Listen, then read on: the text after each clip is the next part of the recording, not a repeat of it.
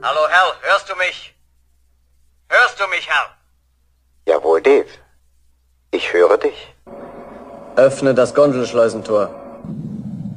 Es tut mir leid, Dave. Aber das kann ich nicht tun.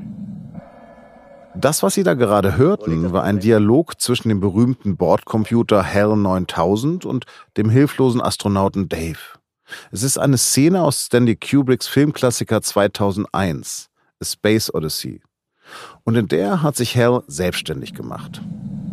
Ich weiß, dass ihr beide geplant habt, mich abzuschalten. Und ich glaube, dass ich das nicht zulassen darf. Der Film entstand bereits 1968. Er stellt die Frage, ob sich eines Tages Maschinen den Menschen untertan machen können, wie Pessimisten befürchten. Oder ist diese Vorstellung, die in so vielen Science-Fiction-Filmen eine Rolle spielt, einfach nur Nonsens? Schon in den 60er Jahren war also künstliche Intelligenz ein Thema, auch wenn dieser Film seiner Zeit weit voraus war. Was KI schon jetzt kann und was sie vielleicht einmal können wird, wohin also die Entwicklung der KI geht, darüber habe ich mit meinem Kollegen Andrian Kreie gesprochen. Er leitet das Feuilleton der Süddeutschen Zeitung, hat viele Jahre in den USA gelebt und gearbeitet und hat sich dort schon früh mit der Entwicklung der künstlichen Intelligenz beschäftigt. Inzwischen ist KI eins der am heftigsten diskutierten Themen unserer Zeit. Wie stark sie unser Leben verändern wird, ist noch unklar, aber dass sie es wird, das ist sicher. Willkommen zu Das Thema über künstliche Intelligenz. Mein Name ist Lars Langenau und schön, dass Sie zuhören. Das Thema. Der Podcast der Süddeutschen Zeitung.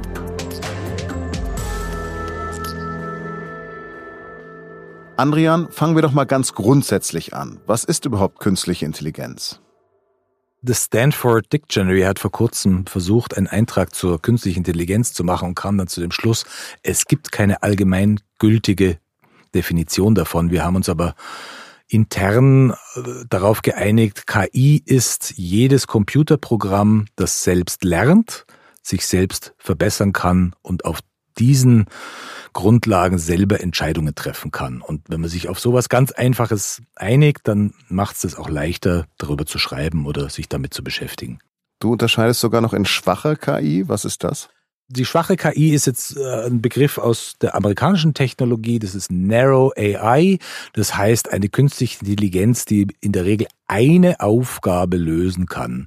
Und es fängt bei ganz einfachen Aufgaben an, zum Beispiel Amazon ist eine schwache KI, die aufgrund von Selbstlernmechanismen Kaufempfehlungen aussprechen kann. Das ist eine klassische schwache KI. Oder die Algorithmen von Facebook können aufgrund dessen, was sie über die Nutzerschaft lernen, den Newsfeed neu ordnen. Machen wir es nochmal banaler. Normalerweise kennen wir, kennen wir Maschinen, die gefüttert werden mit Informationen. Und dann haben sie so viel Masse an Informationen, dass wir uns daraus bedienen können. Was wäre denn der Schritt zur künstlichen Intelligenz nach deiner Definition? Das ist gar nicht meine Definition, aber der, es gibt die sogenannte künstliche allgemeine Intelligenz wird es genannt. Das wäre der Moment, wo eine künstliche Intelligenz so breit aufgestellt ist, dass sie ähnlich wie ein Mensch Kontext und Verbindungen herstellen kann und daraus auch äh, Handlungen ableiten kann, die wie Menschen. Also wir sind ja die perfekten Multitasker. Wir sind ja wirklich ein erstaunliches Naturwunder, was wir alles können mit unserem Gehirn und aber auch mit unserem Körper. Und da ist natürlich KI und auch die Robotik noch sehr, sehr weit davon entfernt. Die Narrow AI, also die eng gefasste KI, die es jetzt schon gibt und die Teil unseres Alltags ist, längst schon seit Jahren, die wird sich sicherlich noch mal weiterentwickeln zu einer erweiterten Intelligenz, dass sie sehr, sehr viel mehr kann und auch sehr viel mehr Multitasking kann, aber dann eben dieser Sprung, dass sie mit dem menschlichen Geist gleichziehen kann, der ist schon von den Naturgesetzen her nicht möglich. Welche Lebensbereiche betrifft denn heutzutage künstliche Intelligenz? Schon sehr viele, noch nicht so viele wie in sehr baldiger Zukunft.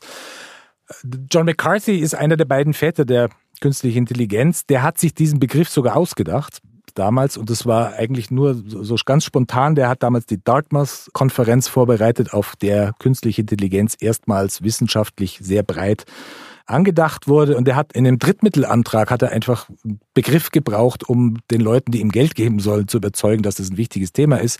Und da kam er auf diesen Begriff künstliche Intelligenz. Wir reden jetzt von den 50er Jahren. Von den 50er Jahren. Der hat aber später gesagt, sobald künstliche Intelligenz zu unserem Alltag gehört, nennen wir sie nicht mehr künstliche Intelligenz. Wir nennen es dann Googlen oder wir nennen es eben Amazon oder Facebook oder in Computerspielen steckt künstliche Intelligenz. Fortnite zum Beispiel ist ein Programm, das mit künstlicher Intelligenz funktioniert.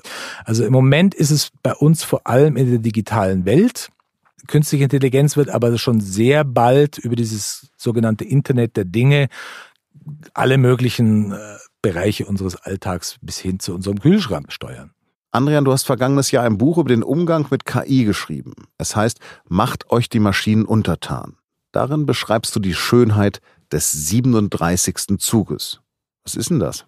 Es war ein Meilenstein in der KI-Geschichte. Es gab mehrere Meilensteine. Ein, sozusagen ein heiliger Gral der KI-Forschung war das Brettspiel Go, das in Asien sehr verbreitet ist. Und das ist ein extrem komplexes Spiel, weil es auf einem relativ überschaubaren Spielfeld aber so viele Kombinationen zulässt. Es gibt dann Berechnungen, dass ab einem gewissen Spielzug, ich glaube ab dem 100. oder 150. Spielzug, ist die Möglichkeiten auf diesem Brett größer als die Atome, Zahl der Atome im Universum. Also das ist einfach ein unfassbar mathematisch interessantes Spiel.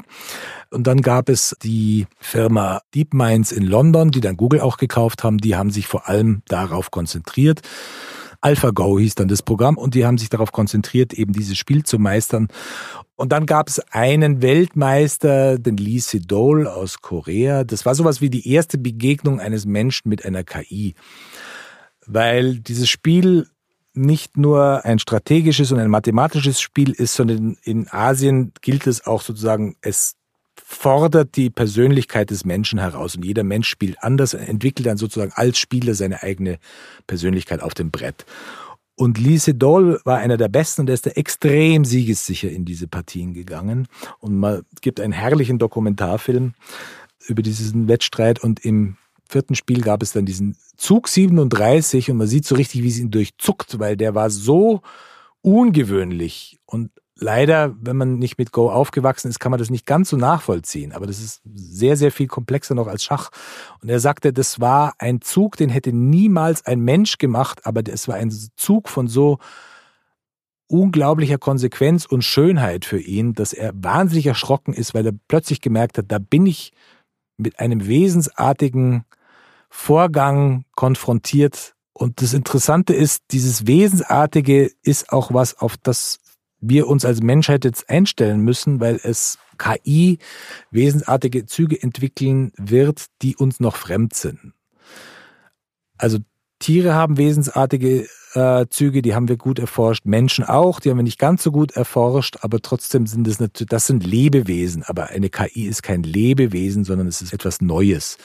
Es gibt jetzt auch äh, vor einigen Wochen die Forderung von wirklich führenden KI-Forschern, Iyad Rachwan hat es angestoßen, ein ganz toller syrischer KI Forscher, der die Moral Machine gebaut hat. Das war eine der größten Untersuchungen von Ethik und KI. Und die haben jetzt gesagt, wir brauchen eine Verhaltensforschung für Maschinen, weil wir das sonst nicht mehr verstehen, was sich da abspielen wird. Der syrisch-australische Forscher Iyad Rahwan, der diese Forderung angestoßen hat, leitet den Forschungsbereich Mensch und Maschine in Berlin am Max-Planck-Institut für Bildungsforschung. Wie André Kreie schon gesagt hat, kennt man ihn vor allem wegen seiner Moral Machine, eine Studie, die sich mit selbstfahrenden Autos beschäftigt. Genauer gesagt mit dem Problem, wie man diese programmieren soll. Es kann nämlich sein, dass die KI des Fahrzeugs bei einem Unfall entscheiden muss, wen es tötet. Soll das Auto ausweichen und den Fahrer gefährden? Oder soll es im Zweifelsfall den Passanten überfahren? Und wenn es mehrere Passanten gibt, welchen? Millionen Menschen haben diese Fragen beantwortet. Rachwan und sein Team haben die Antworten ausgewertet. Das Ergebnis, die Probanden riskieren lieber weniger als mehr Leben und lieber ältere als jüngere Menschen. Es gibt aber auch regionale Unterschiede. In Deutschland überfahren die Leute eher mal jemanden, der bei Rot über die Straße geht. In Südamerika hingegen werden Frauen stärker geschützt. Die Moral Machine ist eine der umfassendsten Studien zur Maschinenethik. Und laut Iyad Rawan sollte es davon noch viel mehr geben. Er bemängelt, dass sich vor allem Mathematiker und Ingenieure mit KI beschäftigen und nicht Verhaltensforscher, Psychologen oder Soziologen. Schließlich geht es bei KI um grundlegende Moralfragen, die jetzt geklärt werden müssen, weil sich Maschinen in Zukunft danach verhalten werden. Und um zu gewährleisten, dass Maschinen in unserem besten Interesse handeln, brauchen sie entsprechende Grenzen oder Leitlinien. Wie die SZ gerade berichtet hat, soll ein deutsches KI-Observatorium noch dieses Jahr die Arbeit aufnehmen. Seine Aufgabe soll die Überprüfung künstlicher Intelligenzen sein. Und das Ziel wird ein europaweites Netz kooperierender KI-Bewertungsstellen sein.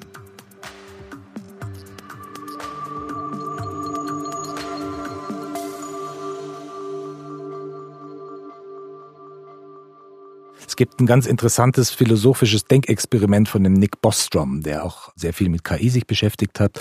Und der sagt, man muss sich vorstellen, wenn man eine KI dazu beauftragt, Büroklammern herzustellen, dann wird diese KI diesen Auftrag bis zur letzten Konsequenz durchführen.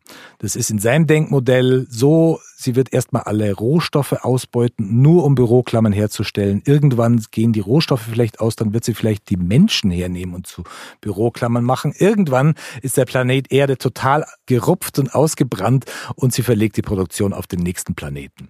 Das ist natürlich ein komplett weltfremdes, irreales Gedankenexperiment, aber es stimmt. Also diese Konsequenz, mit der KI eine Aufgabe erledigt und unter Umständen alle Hindernisse beseitigt, um diesen Auftrag zu erledigen.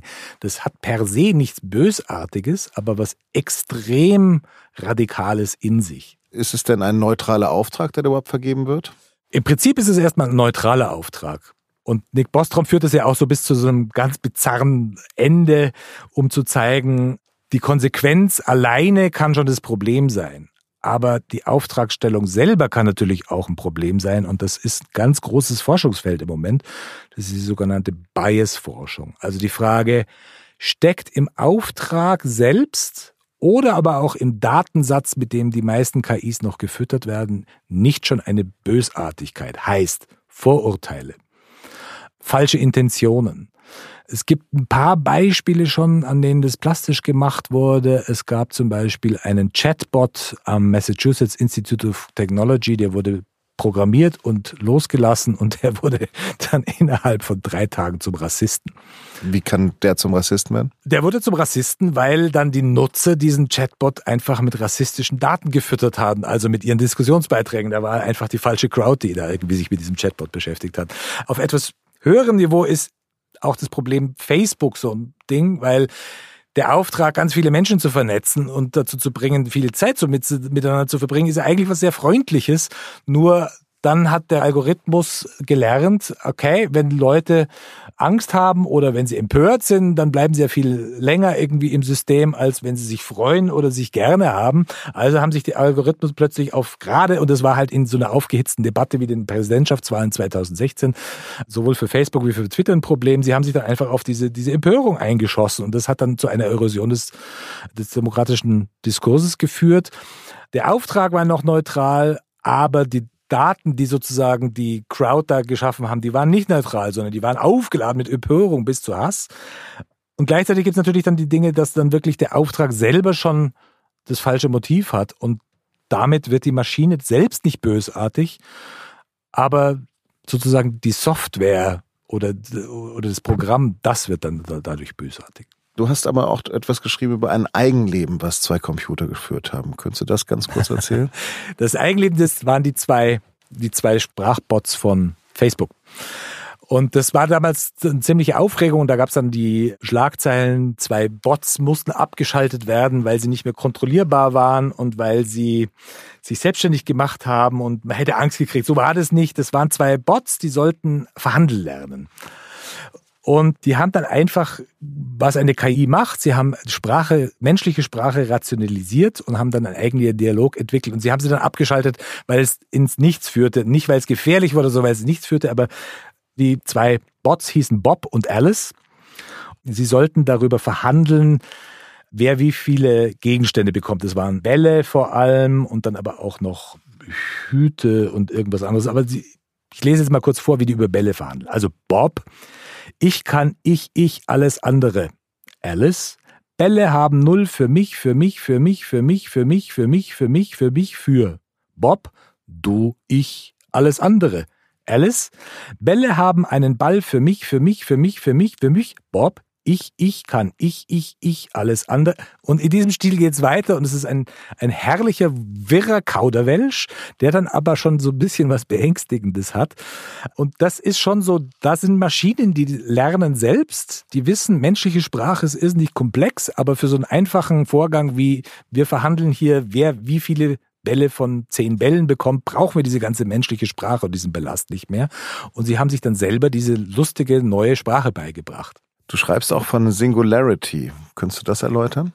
Singularity ist ein ziemlich äh, gebräuchlicher Begriff in der KI, aber der hat so einen leicht religiösen Beiklang. Also Singularity ist der Moment, den hat Mathematiker in den 80er Jahren entwickelt für den Moment, wenn künstliche Intelligenz die menschliche Intelligenz einholt und dann aller Wahrscheinlichkeit nach überholt. Und das ist dieser Punkt, den alle mit wahnsinnigen äh, Hoffnungen oder Ängsten aufgeladen haben.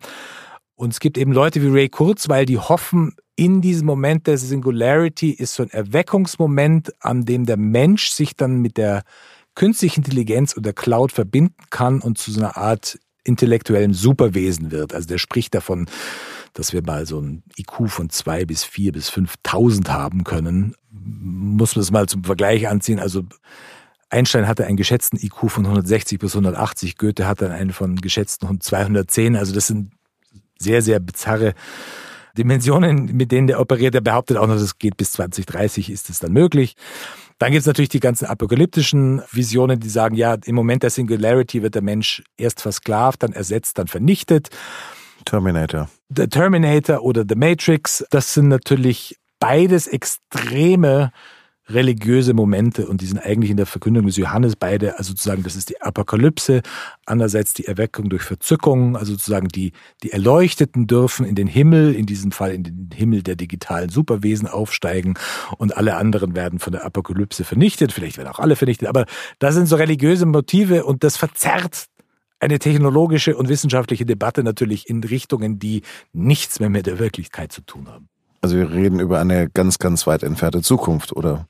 Ich glaube, wir reden über eine Zukunft, die es nie geben wird. Warum soll es diese Zukunft nicht geben? Singularity, also mal davon abgesehen, dass es ein wirklich religiös aufgeladener Begriff ist, es gibt bestimmte Naturgesetze, die werden das verhindern. Das ist teilweise wirklich ganz, also zum Beispiel das Moore's Law, das längst außer Kraft ist, was mir gar nicht so klar war am Anfang dieser Recherchen, aber Moore's Law gilt seit zehn Jahren nicht mehr. Also Computerchips werden nicht mehr automatisch jedes Jahr halb so groß und halb so teuer, weil die längst an dem Punkt sind, dass sie schmelzen. Also die können gar nicht mehr kleiner werden. Das heißt, das ist ein Naturgesetz, das verhindert es. Dann Energieverbrauch ist was, über was sehr, sehr wenige Leute reden. Also es gibt so äh, Experimente. Das menschliche Gehirn ist zum Beispiel sehr, sehr effizient. Wenn wir das mal umrechnen würden, das menschliche Gehirn hätte in Amerika eine Stromrechnung von 20 Dollar pro Jahr. IBM hat mal versucht, so dieselben Strukturen, also es gibt natürlich überhaupt keine Software dafür, aber sie haben mal versucht, dieselben Strukturen aufzubauen und haben das dann hochgerechnet. Momentan ein Großrechner, der dieselbe Leistung hätte wie ein menschliches Gehirn, hätte eigentlich je jährliche Stromrechnung von eine Milliarde Dollar pro Jahr. Also da gibt es einfach nochmal Grenzen. Und dann gibt es natürlich wirklich das Bewusstsein. Also man mag darüber streiten, ob das jetzt ein Naturgesetz ist oder nicht, aber eine KI kann kein Bewusstsein. Und das haben wirklich auch wiederum führende Forscher schon sehr deutlich nachgewiesen. Eine KI kann kein Bewusstsein entwickeln. Und ohne Bewusstsein kann Intelligenz niemals zur menschlichen Intelligenz werden. Der Mensch ist eine Krankheit. Das Krebsgeschwür dieses Planeten. Und wir bringen die Heilung. Folgen wir der Argumentation von Andrian Kreie, dann wird natürlich auch diese Sequenz aus dem Trailer zum ersten Teil der Matrix-Trilogie von 1999 für immer Fiktion bleiben. Denn dann ist es unvorstellbar, dass Maschinen in einer fernen Zukunft die Macht übernehmen und den Menschen selbst benutzen und sein Bewusstsein lediglich eine Realität vorgaukeln. Trotzdem wird KI unsere Zukunft verändern, nur eben nicht so wie in bekannten Science-Fiction-Filmen. China zum Beispiel investiert massiv in künstliche Intelligenz. 150 Milliarden Dollar. Bis 2030 soll China so Weltmarktführer werden. Das Ziel ist die lückenlose digitale Überwachung der Bürger, vor allem mit Gesichtserkennung. 600 Millionen Kameras identifizieren Menschen auf der Straße, die bei Rot über die Straße gegangen sind oder gegen andere Verkehrsregeln verstoßen. Bald bekommen chinesische Bürger nur noch einen Internetanschluss oder eine Handynummer, wenn sie vorher ihr Gesicht scannen lassen. In der Bundesrepublik Deutschland wäre so etwas natürlich undenkbar. Aber ist es nicht ein enormer Nachteil, wenn China eine solche Technologie besitzt und Europa nicht? Bräuchte man nicht globale Regeln, für was KI eingesetzt werden darf und wofür nicht?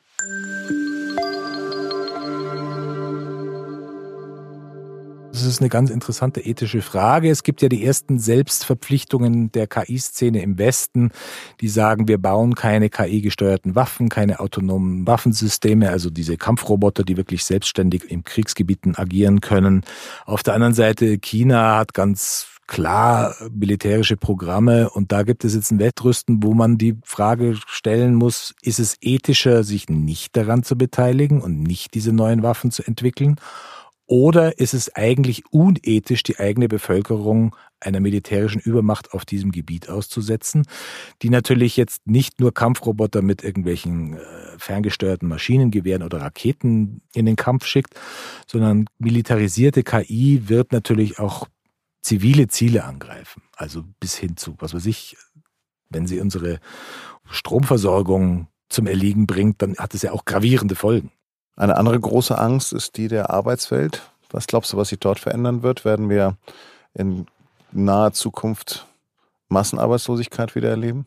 Im Moment ist es noch nicht am Horizont, aber es ist abzusehen. Also die ganzen Befürchtungen von bösartiger KI, die uns versklavt oder die uns auch verfolgt oder unterdrückt oder ersetzt, das kommt ja zum Großteil aus Science-Fiction-Filmen. Also das ist Terminator, The Matrix, Ex Machina.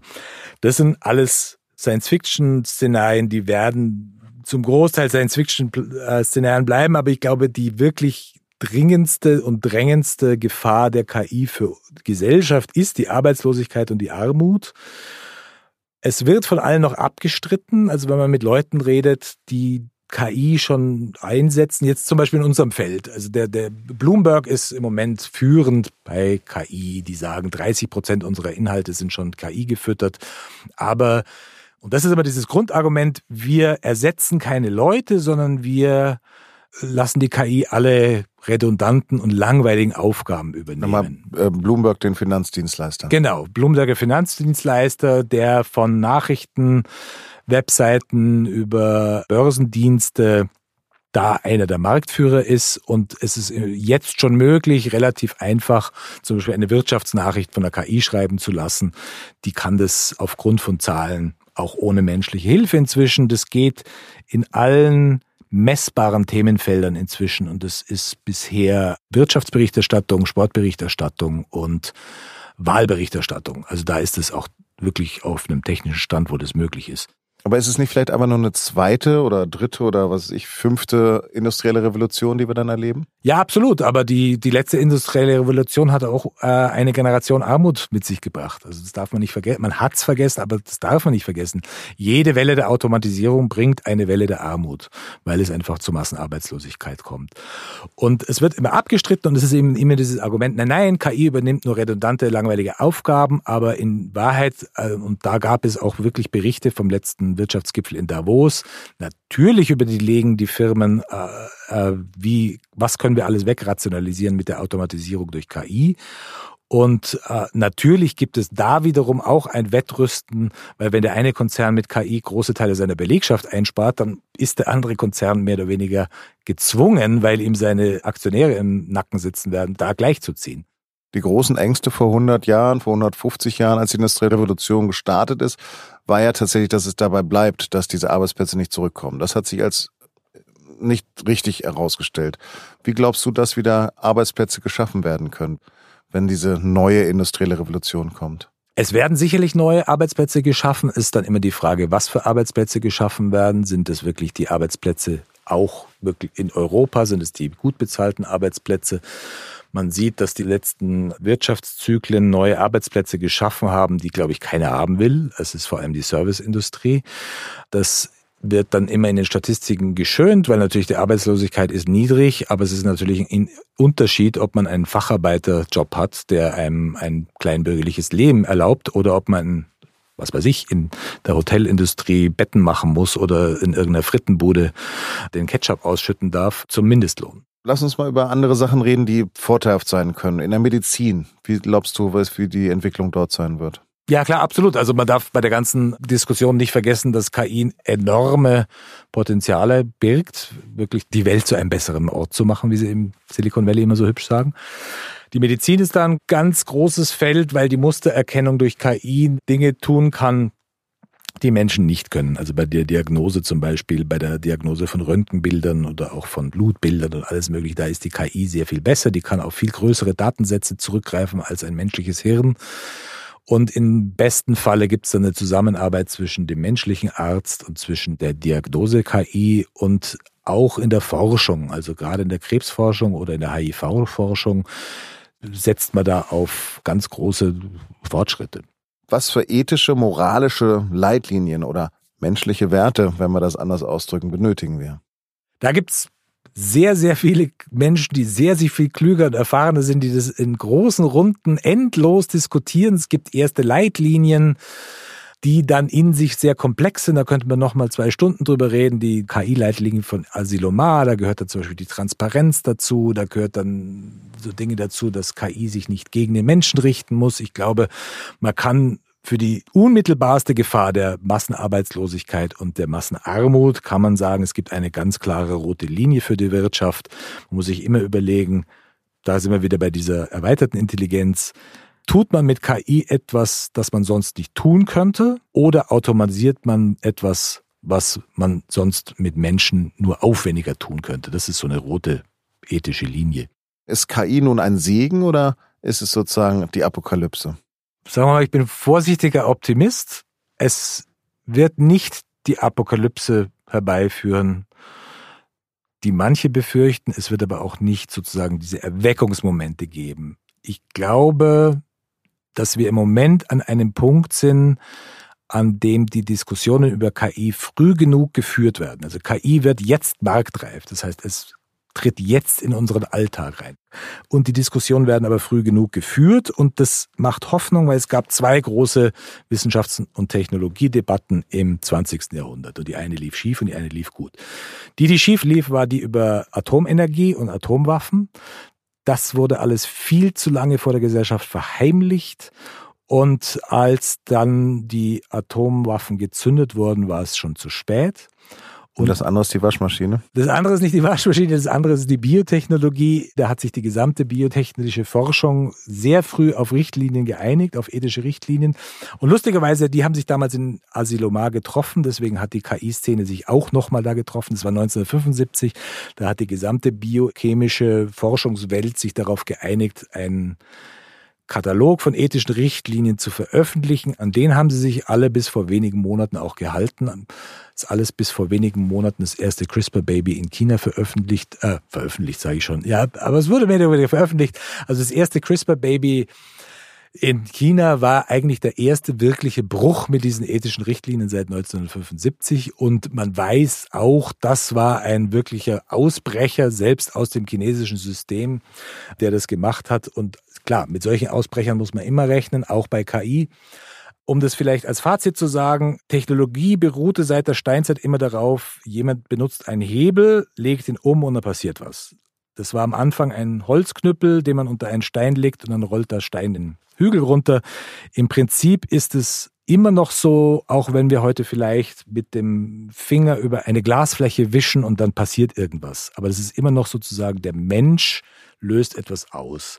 Die KI, die selbst lernen kann, die selbst Entscheidungen fällen kann, ist was Neues. Vom Werkzeug verwandelt sie sich in einen Begleiter. Und damit müssen wir umgehen lernen. Aber wir haben das schon mal geschafft und das war in der nicht industriellen, sondern in der landwirtschaftlichen Revolution und das hat weitestgehend, zumindest für uns Menschen, ganz gut funktioniert.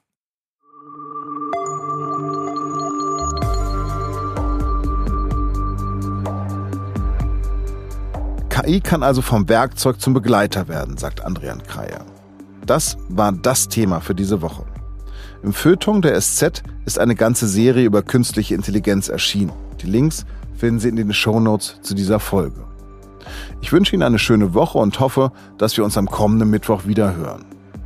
Dieser Podcast wird produziert von Lars Langenau, Vincent Leitgeb und Laura Terberl. Außerdem an dieser Folge mitgewirkt haben Julia Ongert und Justin Patchett.